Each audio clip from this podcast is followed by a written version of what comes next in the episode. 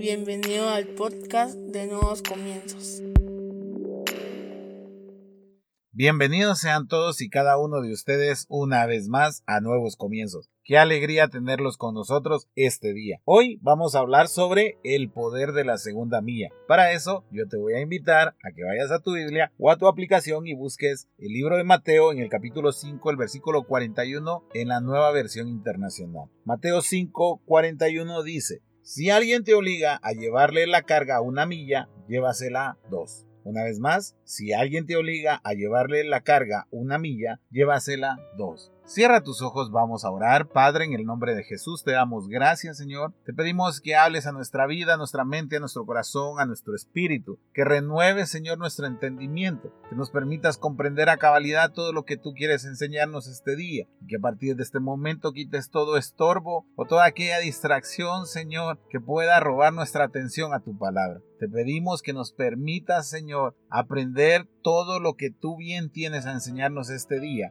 pero sobre todo que podamos, Señor, llevar esta palabra a la práctica en nuestra vida diaria. En el nombre poderoso de Jesucristo. Amén y amén. Como te digo, hoy vamos a hablar sobre el poder de la segunda milla. Para eso primero yo te quiero explicar qué es la segunda milla. El pasaje que nosotros leímos, Jesús está dando una enseñanza en la cual él dice varias cosas, pero una de las que en las que nos enfocamos este día es en la segunda milla. Si alguien te obliga a llevarle la carga una milla, llévasela dos. Si algo aprendieron los romanos de los persas es que no solo se trataba de conquistar, sino de utilizar a la gente conquistada de una manera ventajosa para que pudieran ellos realizar trabajos domésticos. Por ejemplo, si un soldado persa caminaba en alguna tierra conquistada y se cansaba de llevar cualquier cosa a la que se te pueda ocurrir, él podía tomar a cualquier persona conquistada y decirle, escucha, por ley debes de cargar las cosas por mí. Y estas personas tenían que hacerlo. De este ejemplo de los persas, los romanos aprendieron y les pareció muy genial esta ley. Entonces,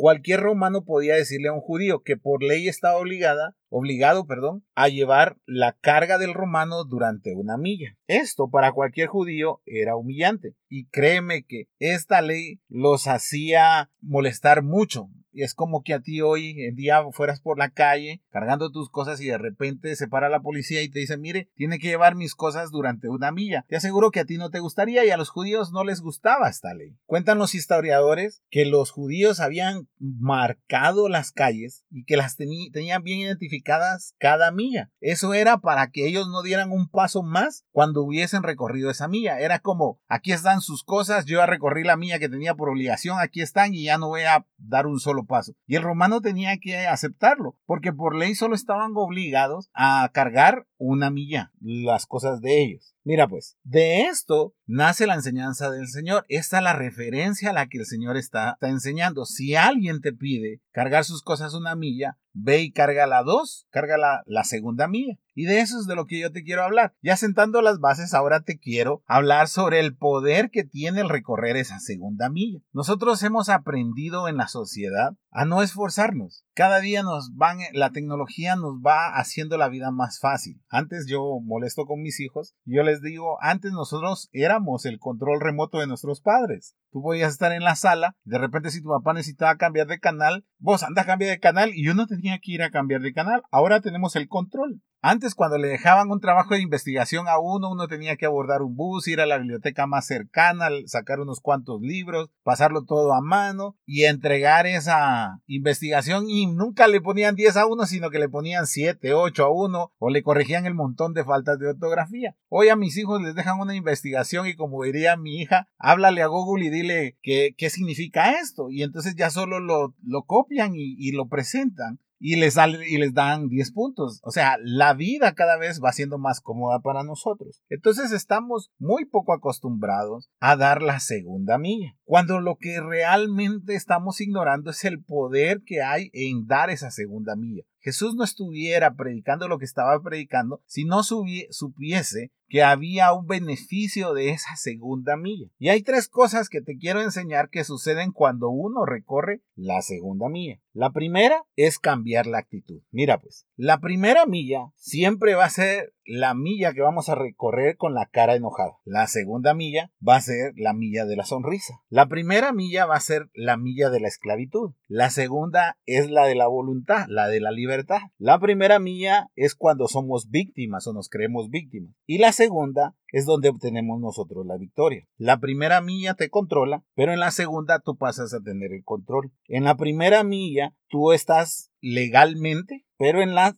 segunda mía estás fraternalmente. En la primera mía hay amargura y en la segunda mía hay alegría o dulzura. Imagina tú la cara que pusieron los judíos cuando el Señor les dijo vayan una segunda mía. Ellos estaban acostumbrados a odiar ese momento. Ellos por ley hacían todo eso, lo hacían de mala gana, lo hacían enojados. ¿No te ha pasado que tú en tu vida haces las cosas de mala gana? Yo me acuerdo cuando mi mamá me decía, ve por las tortillas. Y yo, ay, cómo me cae mal, ¿por qué no manda a mi hermano pequeño? Porque es el pequeño, yo era más grande y entonces yo tenía más conciencia y no me iban a atropellar cuando pasara la calle, tal vez al pequeño sí. O cuando mi mamá me decía, mira, necesito que vayas al mercado a traerme una mano de limón. Y yo, ay, ¿por qué? Si no va usted. Cuando tal vez mi mamá ya estaba cansada cansada de estar dando vueltas y de preparar la comida yo no podía hacer algo. Es muy raro encontrar a los hijos hoy en día y decir, ¿qué más quiere mamá? ¿O qué otra cosa quieres que vaya a traer? ¿O quieres que vaya a traer las tortillas? Es muy difícil encontrar a hijos que son voluntarios. Casi siempre los hijos nos oponemos a lo que los papás nos dicen. En la primera milla, tú haces solo lo que tienes que hacer por obligación, por eso que eres esclavo. Cuando tú quieres alcanzar la libertad es cuando puedes ver más allá de la esclavitud, cuando tú puedes hacer las cosas por tu propia voluntad, no por obligación. Por eso es que ahí reside el poder de la segunda milla, el cambiar nuestra actitud. Cuando nosotros comprendemos que no debemos de hacer las cosas por obligación, sino que debemos de hacer las cosas porque queremos ser mejores, porque queremos entregar algo muchísimo mejor, es cuando alcanzamos realmente la libertad. Mira, tal vez voy a meter un poquito acá algo de finanzas, pero es un principio. Observa, pues, la primera milla para las finanzas es pagar el mínimo de tu tarjeta de crédito, pero la segunda milla es pagar la deuda total de tu tarjeta de crédito. Durante la primera milla, si tú solo pagas el mínimo, siempre vas a seguir pagando el mínimo y siempre vas a seguir pagando el mínimo y cada vez se va a ir incrementando y cada vez te va a ir quitando la paz. Pero si tú das esa segunda milla, si tú sacrificas muchas más cosas para salir lo antes posible de esa deuda, tú vas a tener la libertad financiera. Hay personas que no alcanzan la libertad financiera porque su economía la trabajan como en la primera mía, solo hacen el pago que deben de hacer, aun si tienen para pagar más sobre esa deuda. Pero ellos dicen, no, si mi obligación es pagar solo esto, y hacen las cosas por obligación. Si no, también puedes ver eh, los noviazgos o los matrimonios cuando el, el esposo solo se dedica a entregar el gasto y no se preocupa por la esposa. O la esposa solo se dedica, por ponerte un ejemplo, si no trabaja y es ama de casa, a cocinar, pero no hace lo que le agrada al esposo, sino que solo lo que ella quiere hacer. Solo estamos haciendo las cosas por obligación. O ese matrimonio que solo se mantiene junto porque ni modo, porque tenemos hijos y porque tenemos que seguirnos manteniendo juntos, solo están disfrutando la primera mía. Y esa es la de la esclavitud. Es donde empiezan a haber problemas. Pero cuando tú haces esa mía extra, cuando tú no te pones a pensar que tú como esposo estás haciendo más que tu esposa, es cuando tú comienzas a conquistar de nuevo a tu esposa, cuando le llevas flores,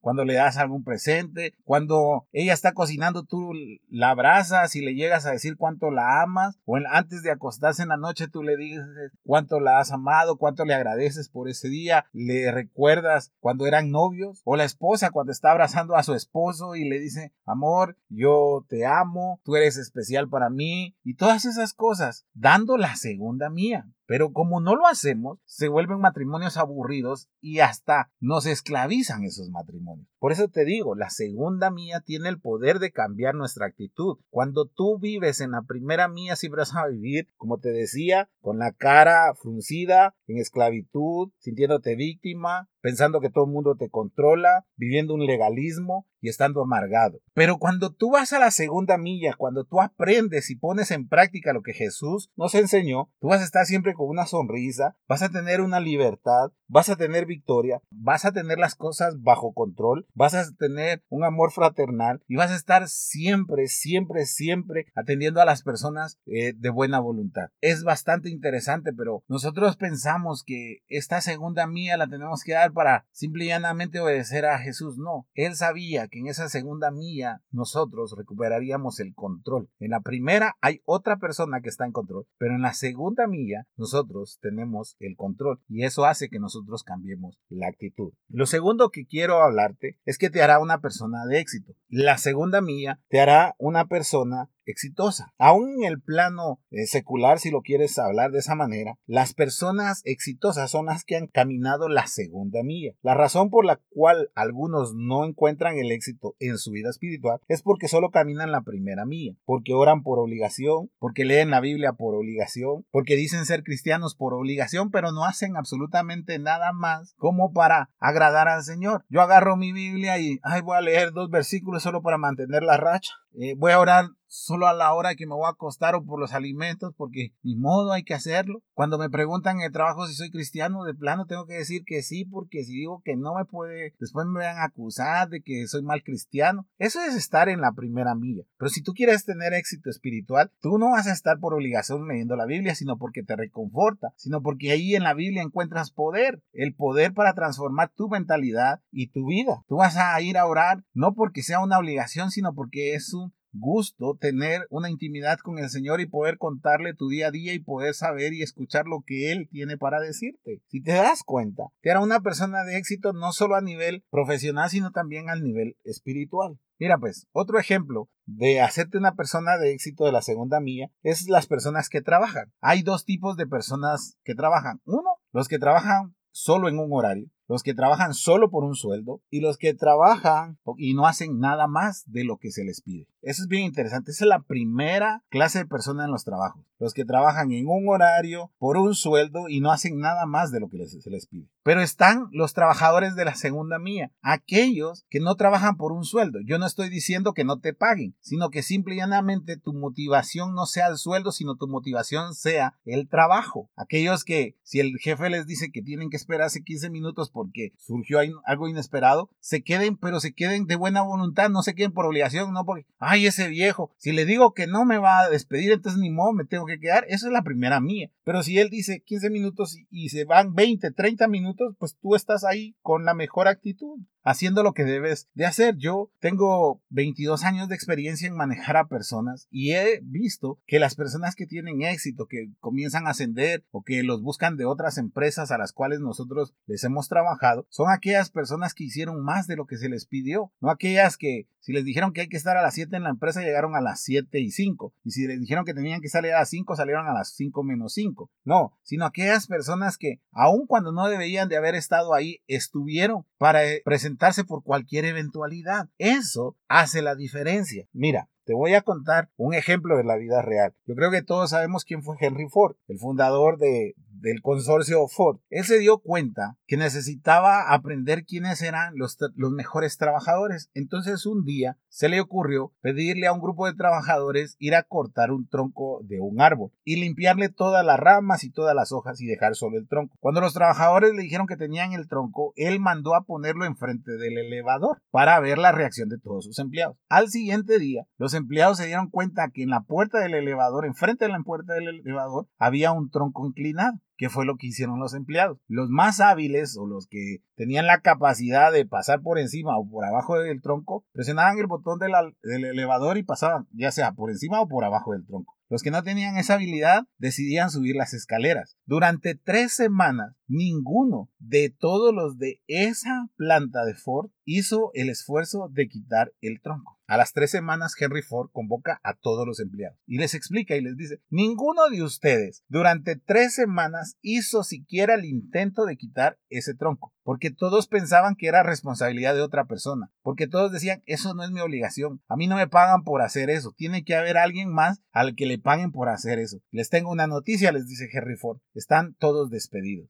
Día siguiente le pide a su hijo, que se llamaba Excel, que contratara gente y que las, los pusiera a producir. ¿Sabes? Si uno de ellos si tan solo uno de esos trabajadores se hubiera animado a recorrer la segunda milla, hubiera hecho el esfuerzo o hubiese juntado a un par de amigos para decir, ¿saben qué? No nos están pagando por esto, pero nos está haciendo estorbo en nuestro día a día. Nosotros podemos quitarlo, nada nos cuesta, son cinco minutos y un poco de esfuerzo para levantarlo y quitarlo y que toda la empresa pueda utilizar adecuadamente el ascensor. Eso hubiera hecho una gran diferencia. Te aseguro que esa persona hubiera encontrado en Henry Ford un protector, pero todo lo contrario, lo que encontraron fue un jefe enojado que los despidió absolutamente a todos. Por eso te digo, las personas de éxito son aquellas las que no se cansan de hacer lo que deben de hacer y muchísimo más. No por, una, por un premio, no por una meta, sino porque simple y llanamente han aprendido a caminar de acuerdo a los principios de Jesús. Si Jesús dice que hay que llevarle la carga una milla extra a las personas, nosotros debemos de hacerlo. Los ministerios no se construyen de la noche a la mañana, los ministerios no se construyen porque un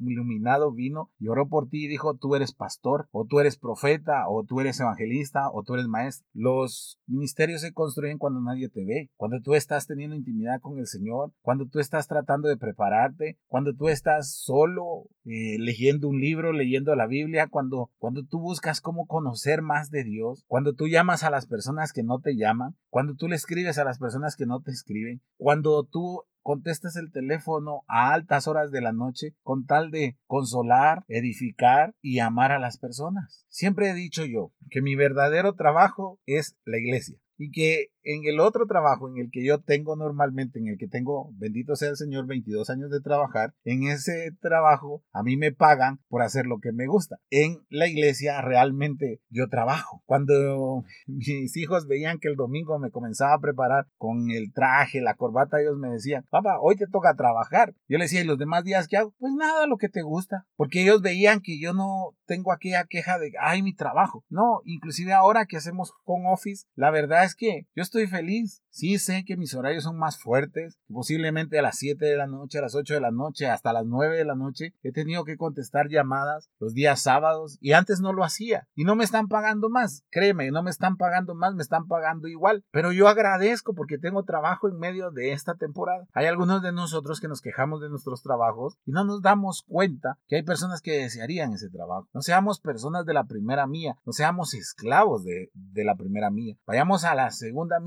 y te aseguro que vamos a ser exitosos. Por eso que Jesús lo aconsejaba. Y mira, el tercero para mí es el mejor. Si quieres, el primero cambia la actitud. El segundo te hace una persona de éxito, pero lo tercero que hace vale la pena. Es la llave para mejorar las relaciones personales. Es bastante interesante, pero imagina esta escena. Un judío que está trabajando en el campo, bajo aquel sol, y de repente, y ya cansado, y de repente escucha que un romano le dice, hey tú, ven, necesito que lleve mis cosas por una milla. Y es ley, y no me tienes que, decir nada. Y el judío enojado, pero lleno de ira, agarra las cosas, las empieza a cargar durante una milla y cuando llega a la marca tira las cosas dice, está aquí, ya no odio yo a los romanos, no, no quiero saber nada más, ya cumplí con la ley y se va. Y es la hora de almorzar y llega a su casa de mal humor y, y comienza a decirle a la esposa, ¿y qué te pasó? No, no quiero hablar de eso, estoy molesto porque un romano vino y me obligó a llevar la mía como que yo no tengo trabajo y mira, tengo que darle comer a los niños y tú molestando y déjame que no quiero saber nada, se va a encerrar, tira, tira la puerta por un lado, se enoja, ah, en la noche nadie quiere hablarle, sus hijos viven con miedo y esa actitud hace que su matrimonio se esté derrumbando y su hogar se esté derrumbando. Pero mira este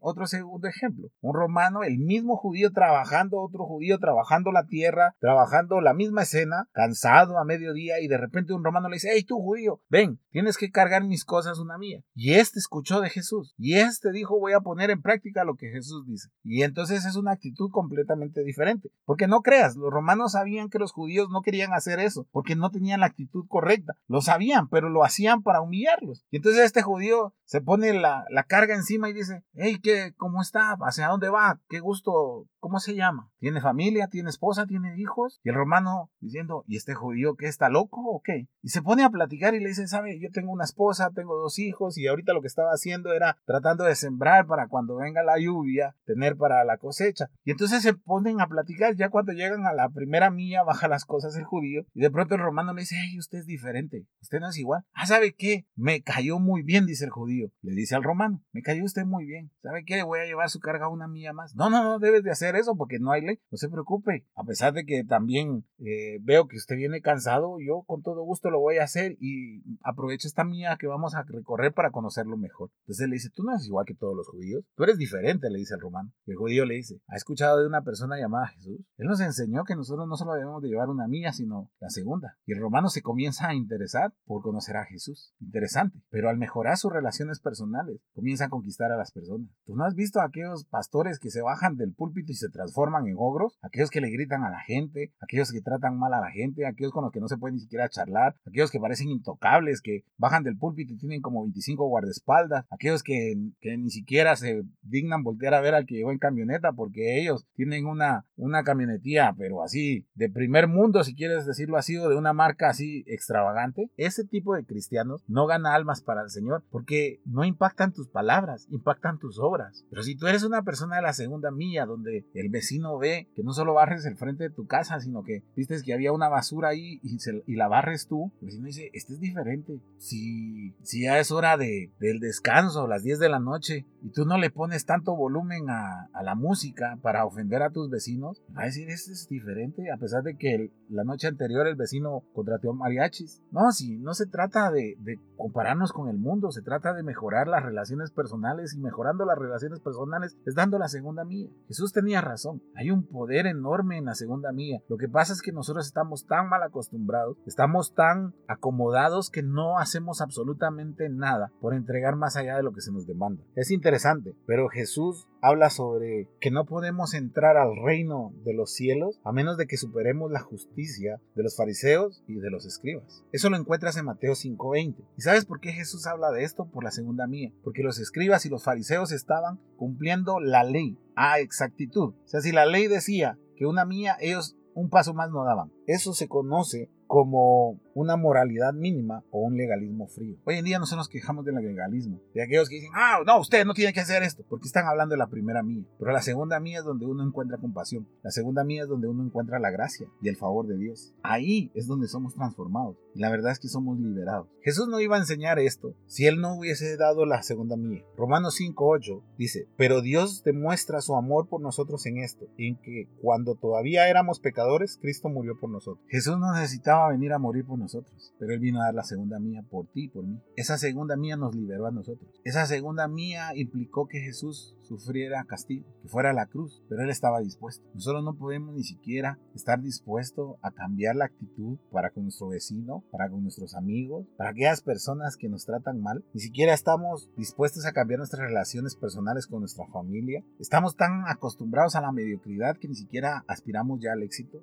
No nos permite ni siquiera cambiar la actitud de nuestra vida diaria preocuparnos no por un sueldo, no por cumplir un horario, no por quejarnos de lo que nos pagan o de cómo nos tratan en el trabajo, sino todo lo contrario, hacer más, dar más de nosotros, porque lo podemos hacer. Para terminar, hace unos días recuerdo que estaba hablando con una persona y le dije, mira, ¿qué estás haciendo? Y me dice, ah, ya ahorita voy a terminar de trabajar. Y de repente lo llama a su jefe y le dice, mira, necesito que trabajes una hora más. Y se enoja y él hablando conmigo me dice, mira, es que me acaba de llamar mi jefe vos, por eso te dejé en espera. Es que mira, estoy enojado porque me va a hacer trabajar una hora más. Y entonces le dije, ¿tenés algo que hacer? Y me dijo, no, además estamos en toque de queda y no puedo salir. Entonces, ¿qué te cuesta? No, pero no me va a pagar esa hora. Y le dije yo, aprende a no hacer solo por lo que te pagan, sino a hacer diferente. Eso te va a ser importante y te va a hacer tener éxito. Cuando las personas ven que tú estás dispuesto a, a colaborar, eso hace que te promuevan a otros niveles. Y entonces ese quedó así como, ah, tienes razón. Sí, porque yo no iba a hacer nada. Todo el mundo puede salir de mi casa. Nada me cuesta quedarme una hora más. Interesante. Pero nos cuesta a nosotros dar la segunda mía. A mí me ha costado dar la segunda mía. No creas. Hay momentos en los que me siento que estoy esclavizado por algo. Digo, si doy la segunda mía, Señor, va a ser más pesado. Y de repente me siento más liviano. Siento que estoy siendo liberado de aquellas ataduras o cargas que llevaba en la primera mía. A veces créeme que tengo un montón de problemas en el trabajo y algo que yo tenía muy en claro es que cuando cruzaba la puerta de mi casa dejaba los problemas afuera. Trato de que los problemas de la iglesia no afecten a mi casa, los problemas de trabajo no afecten a mi casa y los, los problemas de mi casa no afecten a mi trabajo ni a la iglesia. Tenemos que cambiar la actitud, tenemos que encontrar realmente cuál es el poder de la segunda mía. Y me gustaría que lo Me gustaría que tú comprendieras que el día que decidas caminar en la segunda milla, el mensaje que tú oyes los domingos, el día lunes se va a volver una realidad en tu vida. Pero eso solo se logra si caminas la segunda milla. Así que te voy a invitar a que cierres los ojos, vamos a orar, Padre, en el nombre de Jesús. Te damos gracias, Señor, porque una enseñanza, tal vez pequeña, que encontramos en la Biblia, Señor, una enseñanza que tú diste, tiene un poder enorme, Señor, para cambiar nuestra actitud, para no estar amargados, no estar tristes, no estar esclavizados, Señor, sino todo lo contrario, encontrar la libertad, estar alegres, tener el gozo, Señor, y saber que podemos ser libres de cualquier cosa. Media vez nosotros recorramos la segunda milla. Sabemos también, Señor, que nos, van a, nos vas a permitir tener éxito, porque vamos a dar más de lo que se nos pide, no solo a nivel secular, Señor, no solo a nivel profesional, sino a nivel espiritual. Ya no queremos orar, ya no queremos leer la Biblia por obligación, sino que realmente alimentarnos de tu palabra, Señor, y tener comunión contigo, porque es lo mejor que podemos hacer. Y además, cambiar la manera en la que tratamos a las personas, a los que nos rodean, a nuestros hijos, a nuestras esposas, a nuestros esposos, a nuestros papás, a nuestros vecinos, Señor, porque el testimonio que nosotros daremos hará que podamos hablar de ti a ellos y que podamos, Señor, ganar esa alma para ti. Te pedimos, Señor, que transformes nuestra vida, que a partir de hoy podamos recorrer la segunda mía, no porque